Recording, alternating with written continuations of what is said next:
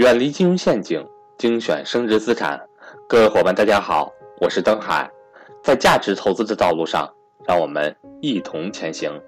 下面开始我们今天的分享。投资的中学阶段是什么？投资的中学阶段是房产。我问你们，你们觉得未来房地产还有没有机会了？房地产？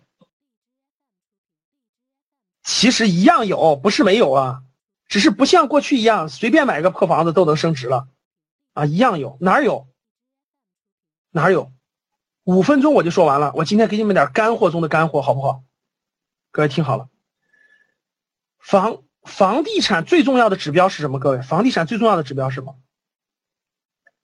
房地产最重要的指标是人气儿，是人气。因为再好的房子盖的再好，如果没有人，就人不聚集的话，它一分钱都不值。只有人气聚集，房地产才有价值。未来十年，中国真正的聚集人气的地方是什么？是什么地方？你们说了很多，什么开发区啊？什么老师今天国家批了个这开发区，批了那开发区，什么什么农村城镇化，这些都是虚的，你根本就不着地儿，你根本就看不见人在哪儿。真正的人在哪儿？真正的人在交通线的旁边呀。未来五到十年，中国最好的人口房地产最好的机会就是地铁的大规模建设，因为地铁将大规模的改变中国几亿白领的出行方式。大家能听懂吗？只有这一点把握住了，你才能知道未来十年白领都聚集到了什么地方。才能知道他们聚集到了什么地方。那未来，国务院批了二十二个城市七十九条地铁线，总投资是八千多个亿，还不够我们资本市场一天的流量呢。所以说，为什么说大学阶段是资本市场？那资本市场每天呢，真是太有意思了，上万亿的流动。你你地铁盖这么多才八千多亿，小儿科，所以叫中学阶段啊。到二零一五年，我国建成后轨道交通线达到一百五十八条，总里程四千一百八十九公里。地铁线沿线的商铺，或者是一些核心的住宅都会有价值，因为建地铁的城市基本有个标准，人口超过五百万。好，现在我问几个问题，先捋捋思路哈。第一，听好了，我问三个问题。第一个问题，你们认为？在北上广深这样的核心城市，地铁沿线的商铺或住宅的价格贵不贵？贵不贵？贵的打一，不贵的打二。打完了吧？好，现在我问第二个问题，听好了，第二个问题，你们认为在北上广深地铁延长线，就大家知道地铁修了很长很长，对吧？地铁很长很长延长线的那个倒数第一站、第二站，比刚才我说的。北上广深核心城市的核心区域来说，是不是便宜了一些？回答我，是不是便宜了一些？是的话打一，不是打二。是不是便宜了一些？好，第二，中国有二十二个城市将修地铁，除了北上广深，是不是有很多城市？我在问，像武汉、成都、沈阳、西安、南京这些城市的核心区的商铺。比北上广是不是要便宜一些？是的，打一。又便宜了一点了哈。再说一点，像这些核心城市是不是也要修很多地铁线的？他们地铁线的末端的倒数第一站、第二站的价格是不是又便宜了一点？能听懂吗？是不是便宜了四轮了？再说第三点，你发现没发现？同样是一个面包房。同样是一个面包房，无论是上海的面包房还是重庆的面包房，你发现没发现它的价格是差不多的，人流也是差不多的，发现了吗？你们知道我想说什么了吗？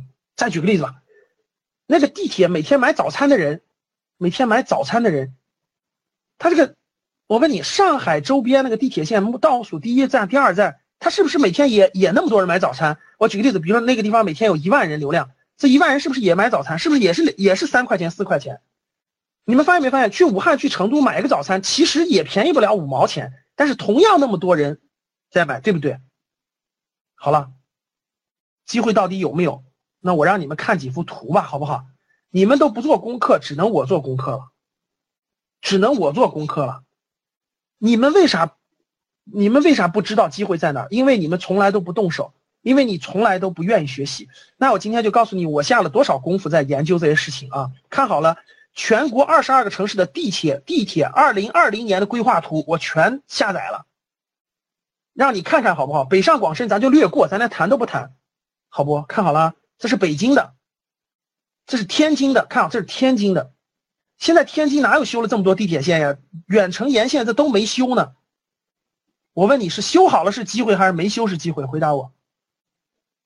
老师，天津太大城市了，换小点行吗？好，上海的，这是上海二零二零年的地图。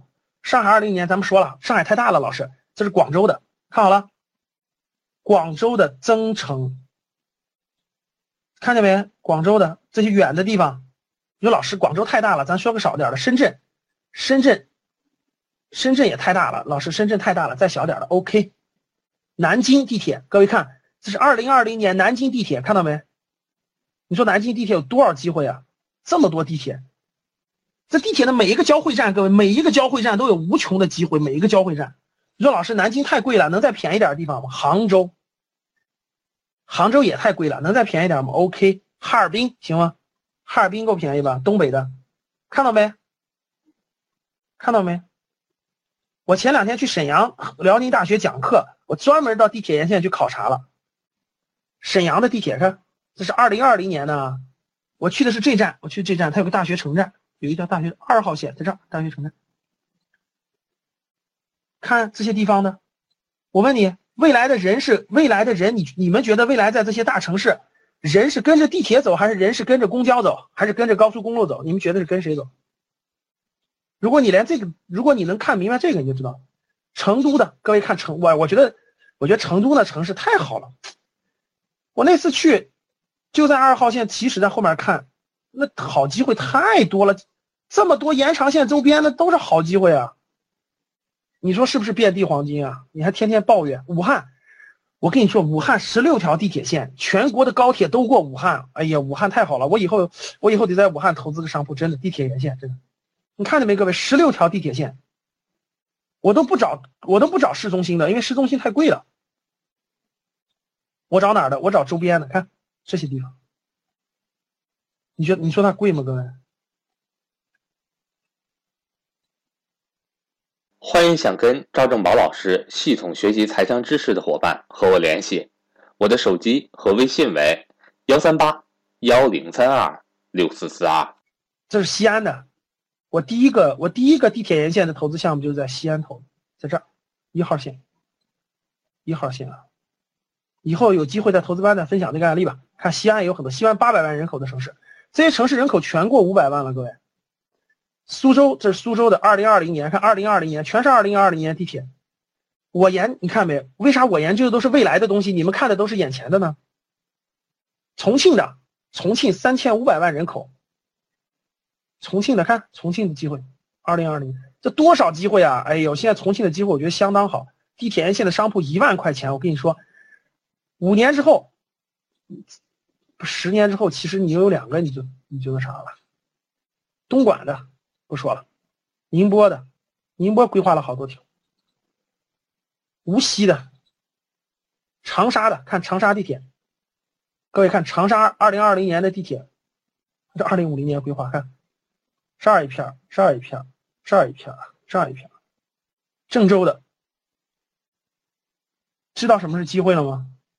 不知道也不说了。好了，房子就讲这么多吧。继续，投资的大学阶段是什么？资本市场啊，资本市场啊。什么叫资本市场？谢谢大家，欢迎大家订阅这个栏目。